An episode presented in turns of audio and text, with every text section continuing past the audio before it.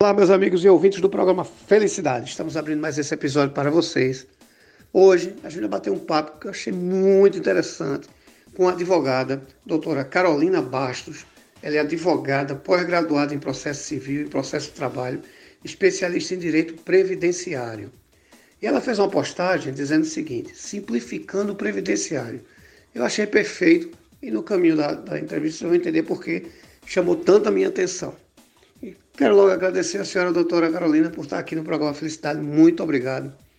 Sempre peço para que nossos convidados se apresentem, para quem está nos ouvindo entender a importância desse convidado, a importância dele na sociedade. Então eu queria que a senhora se apresentasse e me dissesse o, o que significa essa postagem, simplificando o previdenciário. Como é que ele funciona, doutora? Muito obrigado por estar no programa Felicidade, viu?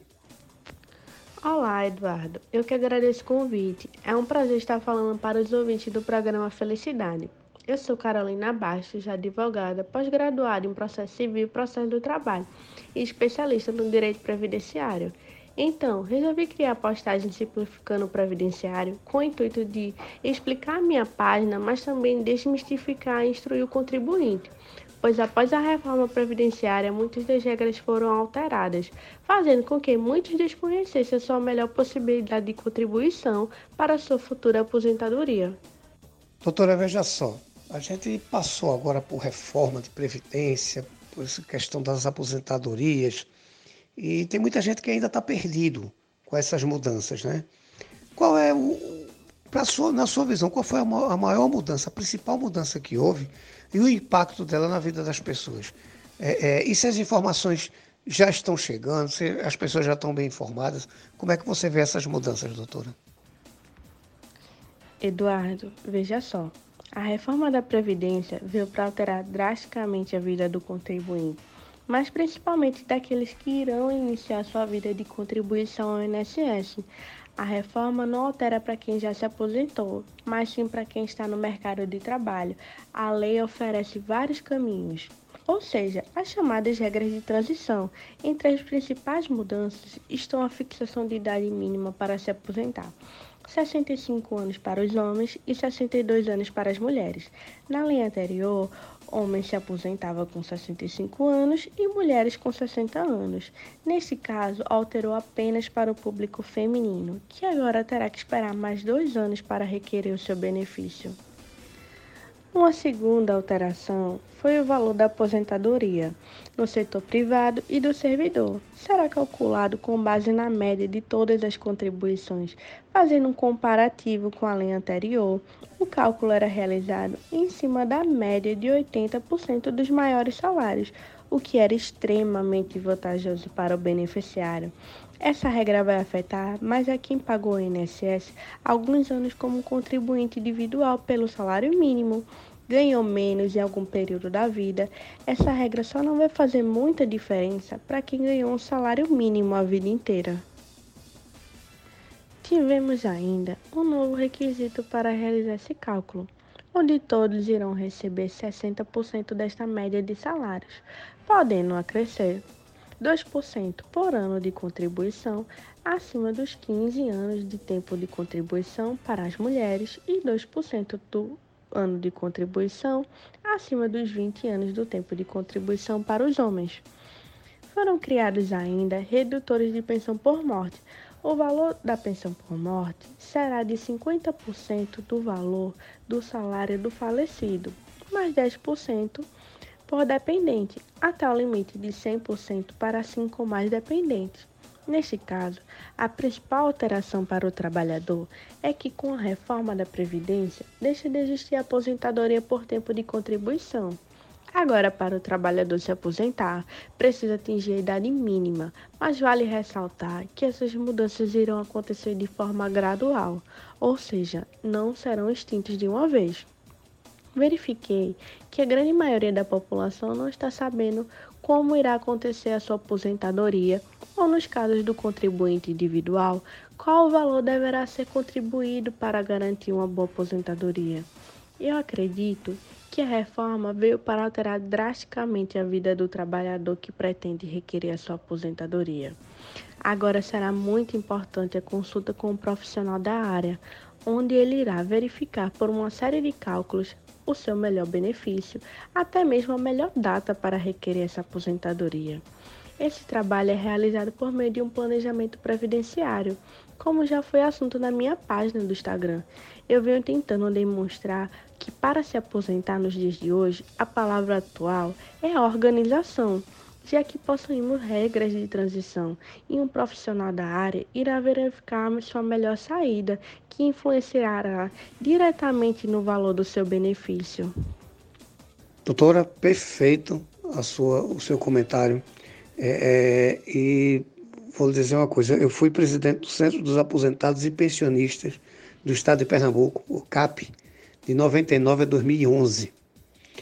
E a gente teve muita conquista aqui em Pernambuco.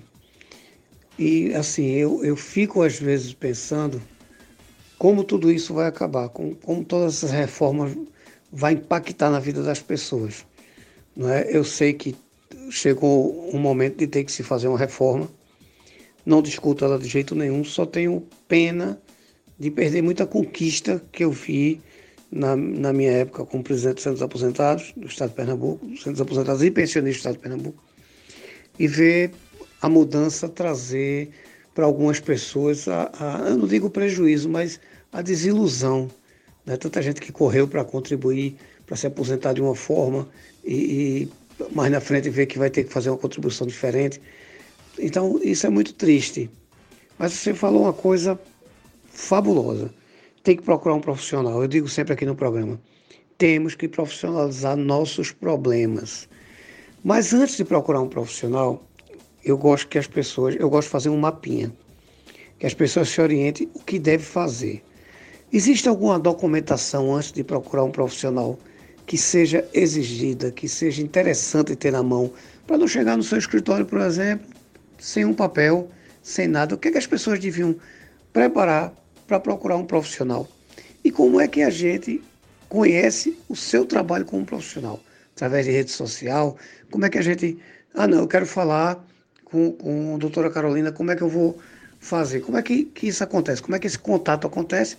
E antes da pessoa ir, o que seria bom a pessoa, porque eu estou dizendo que na minha época, presidente aposentados, a pessoa chegava lá só falando, voltava e dava três, quatro viagens, coitados porque não tinha documentação, não tinha orientação.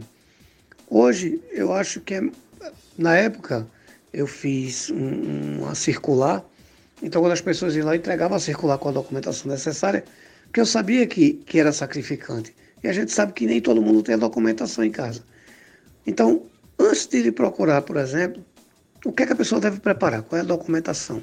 E como é que faz para. Ah, não, só quero fazer com a doutora Carolina Bastos. Como é que as pessoas lhe encontram através da rede social? Como é que, que isso acontece, doutora?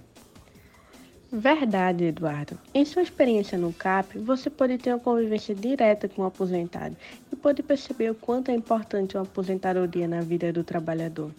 Os documentos básicos para requerer uma aposentadoria são RG, CPF, comprovante de residência, todas as carteiras de trabalho, o NIT, que é o número de identificação do trabalhador, ou PIS-PASEP, Caso tenham contribuído como um contribuinte individual, os carnês de contribuição, o extrato do CNIS, que pode ser emitido através do site do meu INSS. Claro que isso vai variar conforme o tipo de aposentadoria. Eu estou sempre disponível na minha página do Instagram, carolinabastos.adv, para tirar dúvidas. Doutor, eu quero lhe agradecer. Separar seu tempo para me responder. Quero dizer que você faça uso do programa Sempre que você precisar, sempre que você quiser, sempre que tiver uma pauta nova, venha para cá.